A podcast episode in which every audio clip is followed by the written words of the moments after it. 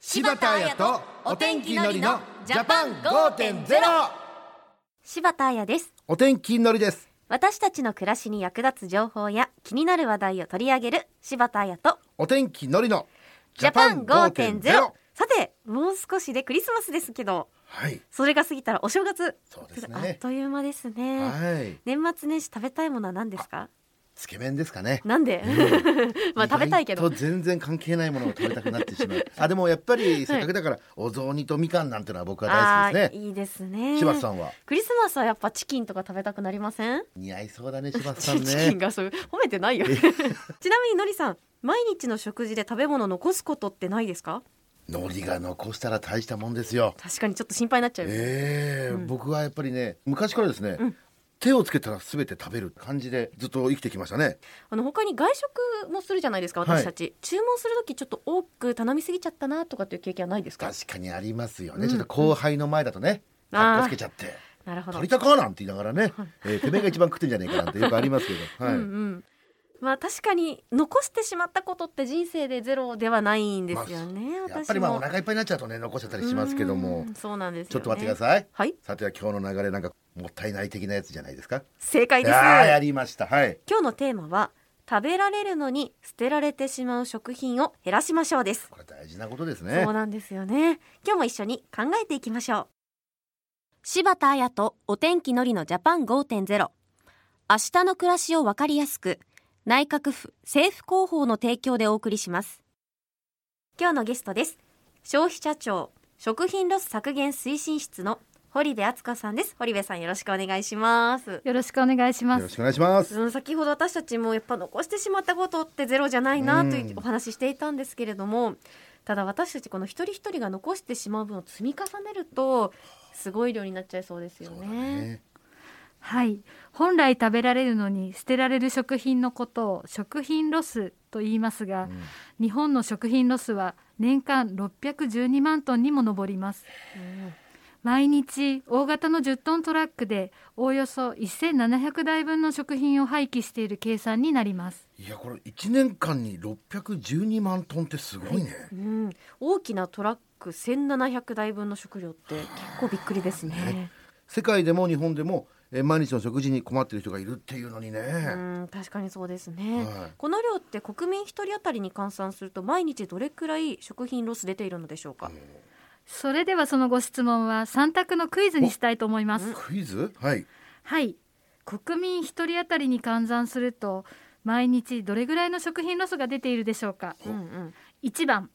毎日スプーン1杯分2番毎日ご飯茶碗1杯分3番毎日洗面器1杯分ではのりさんはい4のおちょこ2杯分 で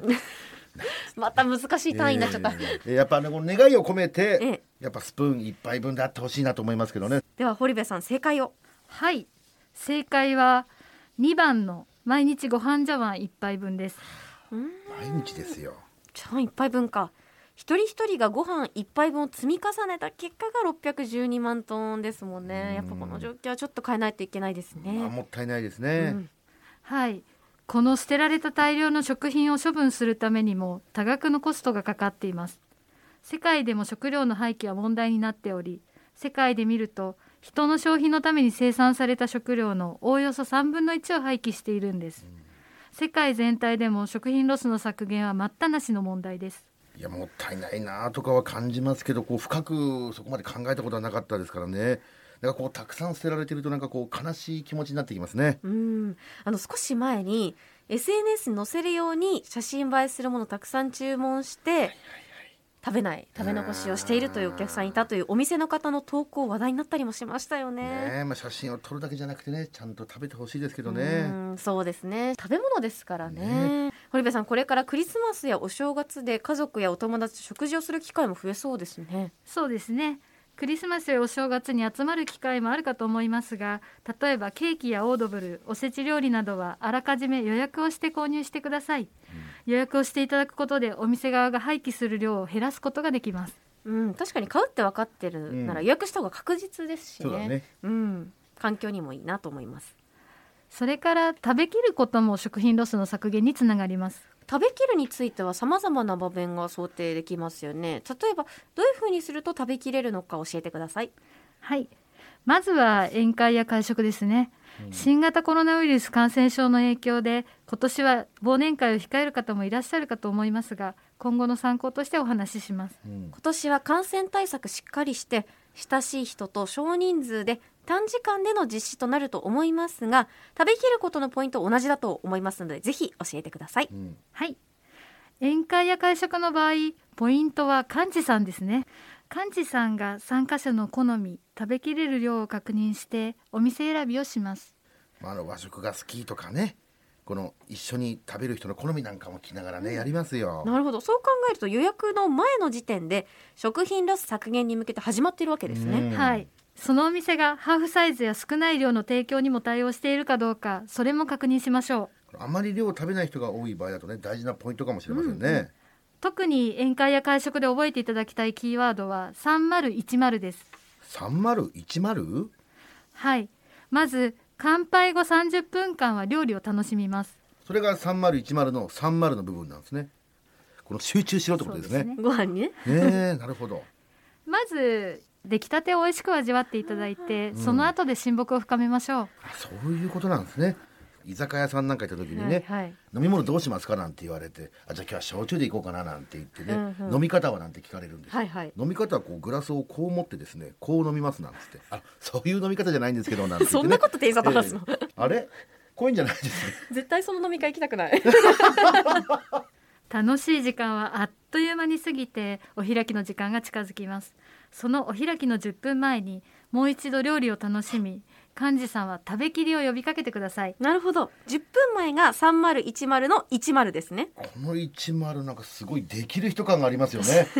これ覚えましたはい宴会や会食の時の3010覚えておきましょうこのお腹を空かしてこの会場に行くってのももちろん大事ですよね堀場幹事ありがとうございますいえいえその他に私たち日頃どんなことに気をつけたらいいですか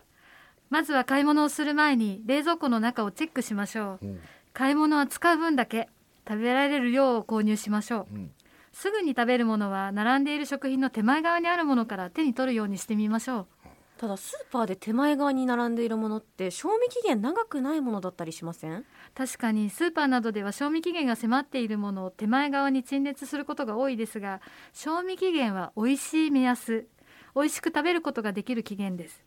賞味期限が近づいていてもすぐに食べるつもりなら美味しく食べられることには変わりはありません、うんそうなんですね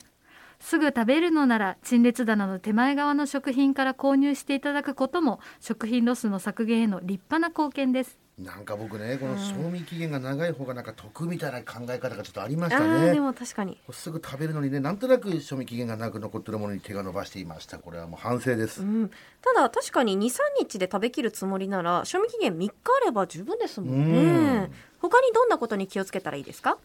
調理をするときは家で残っている食材からどんどん使いましょうこれはいつか食べようと思っているうちにその食材が食品ロスになりかねませんうんあるんだよねねあの賞味期限が長いものほど油断しやすいですね、うんえ料理は残さず食べきれる量を作ることも大事です、はいそして食材を上手に使い切るには定期的に冷蔵庫や収蔵庫の中を整理する日を作りましょううん例えばどんな感じですか毎月決まった日に冷蔵庫にある残り物でお好み焼きを作るとか焼きそばを作るとか工夫次第で冷蔵庫の中の食材を無駄なく使うことができますまあうちもね、あの奥さんがすごく料理をたくさん作っちゃうんですよね一気にドーンと、うんうんだから3日連続カレーなんてこともあるぐらい、まあ、その代わり僕はもう食べるの大好きなんでね3日分作ったとしても2日で終わらせるのが僕の仕事だと思ってます からまあでも偉いありがとうございますもともと食べ物をね、えー残すなと言われてね育ちましたからね、魚を食べる時なんて箸をつけたら食べきれなんていう、うん素晴らしいですよありねがとうございますでも堀部さんもしこれ作りすぎちゃって食べきれなくなったらどうしたらいいですかそんな時はリメイク料理で食べきりましょうリメイク料 理例えばミートソースが余ってしまったらじゃがいもとチーズを混ぜてグラタンにしたりほうひじきの煮物が残ったらツナ缶と合わせてひじきご飯にしたりほう残った料理と他の食材を組み合わせて新たな料理に変身させることですなるほどそしたら飽きずに食べられるしいいですねへえまあ、違う料理に生まれ変わるとこれ素晴らしいですね、んそうですねこうしたレシピがたくさん載っているサイトがあります詳しくは消費者庁のキッチンで検索してみてください消費者庁のキッチンですねわかりましたあと買ってきてお家でちょっとこう保管している間にああ腐らせてしまうということもあると思うんですけもう本ど当そうなんですよ明日食べよう明日食べようなんつってね冷蔵庫になんてことありますよ冷蔵庫で保存しておく時の良いアイデアや注意点があったら教えてくださいまずは食中毒に注意が必要ですさっきお話ししたミートソースのようにリメイクに使うものもそうですが温かいものを冷ます時には速やかに粗熱を取ってすぐ冷蔵庫に入れることが重要です粗熱を取るのがポイントですねはいその上でタッパーに下処理した日をテープに書いて貼っておいたり長期保存できる食材は奥に傷みやすい食品例えば水分が多い食品は手前に置くようにするのがおすすめですわかりました今日は消費者庁の堀部敦子さんをお迎えしました堀部さんありがとうございましたありがとうございましありたがとうございました柴田彩とお天気のりのジャパン5.0今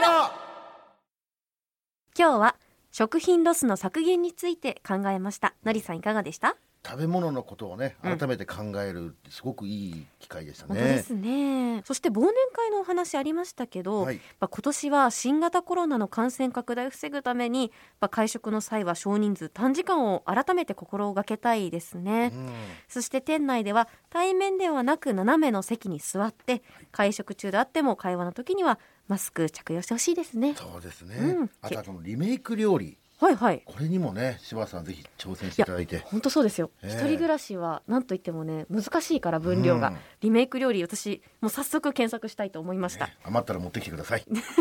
さあ次回は大掃除での製品点検についてお送りしますやってます毎年いや一応やってますよねまあ年にでかい掃除を23回やりますねなるほど大あ掃除のついでに注意してほしいポイントがあるということですので来週紹介したいと思いますーはいということでここまでは柴田彩とお天気のりのジャパン5.0また来週柴田彩とお天気のりのジャパン5.0明日の暮らしをわかりやすく内閣府政府広報の提供でお送りしました。